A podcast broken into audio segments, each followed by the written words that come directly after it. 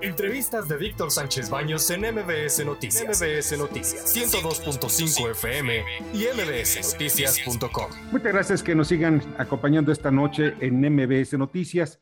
Y hay algo que es muy importante destacar. ¿Qué es lo que está pasando alrededor de los, pues, de los procesos políticos por una parte, pero sobre todo en la redacción de los libros de texto gratuito? Y miren, vamos a platicar con el escritor mmm, reconocido escritor Jorge, Jorge Hernández, quien pues él era el agregado hasta hace unas cuantas horas, era el agregado de la Embajada de, México en España, el agregado cultural, y pues ya no lo es. Y vamos a platicar sobre los motivos y sobre todo el fondo y el trasfondo que hay de todo ello. Jorge, muy buenas noches, ¿cómo estás? ¿Qué tal? Pues estoy ya con camiseta de desempleado, muy a mucha honra. Salí con la frente en alto de la embajada acompañado de mis hijos y cargando un huacal, literalmente, con la bandera de México y unos cacahuates japoneses que me sobraron de, de la última jornada, porque el cacahuate japonés me ayuda a... es un ansiolítico muy barato y en España no hay. Entonces, pues, si viene alguien de allá, le encargo que me traiga.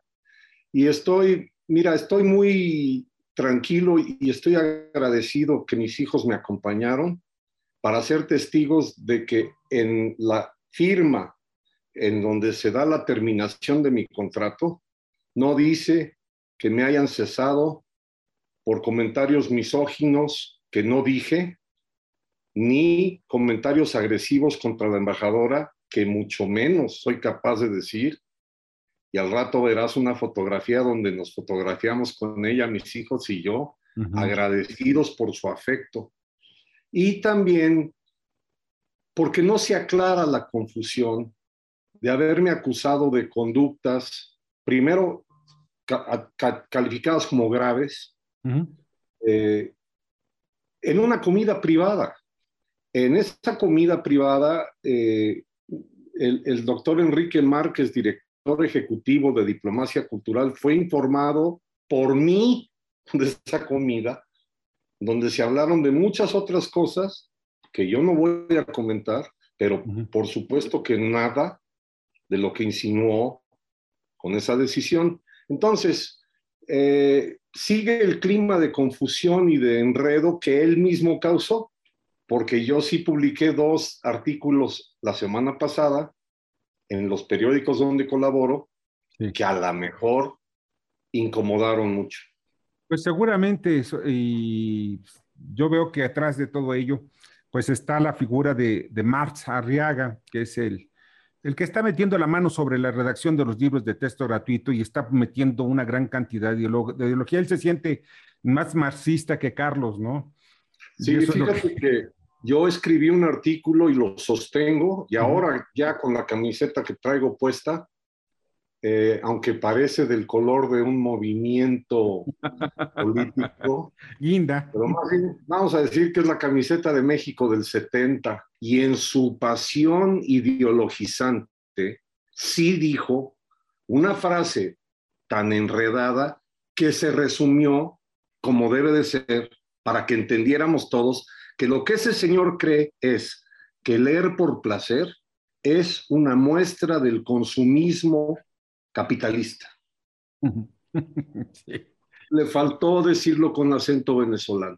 El placer de leer es uno de los placeres que no están dentro de los de, que, que, que, que, engloban todos los sentidos, desde mi punto de vista. Desde Fíjate el dolor, de manera, de manera involuntaria, yo me siento muy honrado con el enredo. Uh -huh. Me siento muy honrado porque ya soy yo el abanderado de la lectura por placer. Lo que voy a seguir haciendo es abogar para que esto se convierta en un movimiento real y entrañable de que nos vean con un libro en la mano. Claro. Eso es lo que hay que inculcarle a los niños y no volver a una socarrona manera de pensar en donde están casi apuntalando que la letra con sangre entra.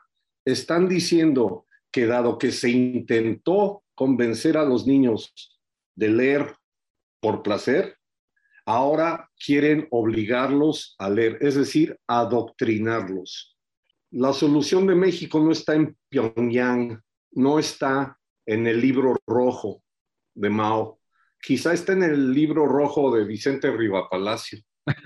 es cierto. Quizá está en la canasta de cuentos mexicanos que deberían formar parte de la canasta básica.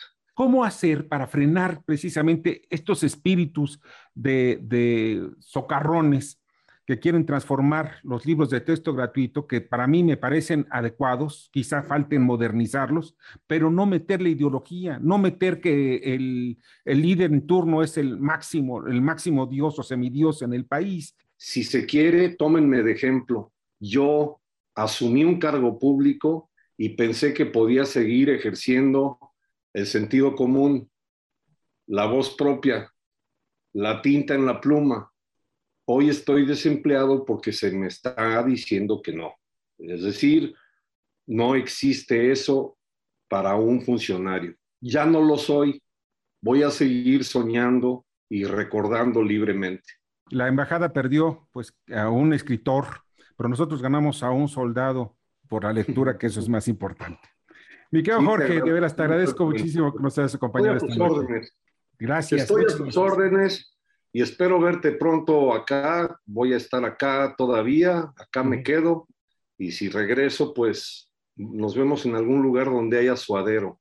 Ah, de verdad tú debes extrañarlo con su cebolla y su salsita, ¿verdad? Con todo. Un fuerte abrazo, mi querido Jorge, y que definitivamente cuentas con nosotros cuando quieras platicar alguna cuestión. Estamos aquí y te vamos a estar buscando para pues, muchos temas más. ¿sí? Siempre a la orden. Un fuerte abrazo. Otro para ti. Jorge Hernández, escritor, que repito, perdió la embajada a, pues, a, pues, a su consejero de, de, cultura, pero ganamos nosotros un soldado de la lectura. Un fuerte abrazo. Escucha a Víctor Sánchez Baños en MBS Noticias. MBS Noticias 102.5 FM y MBSNoticias.com. Lunes a viernes, 9 de la noche, tiempo del centro de México.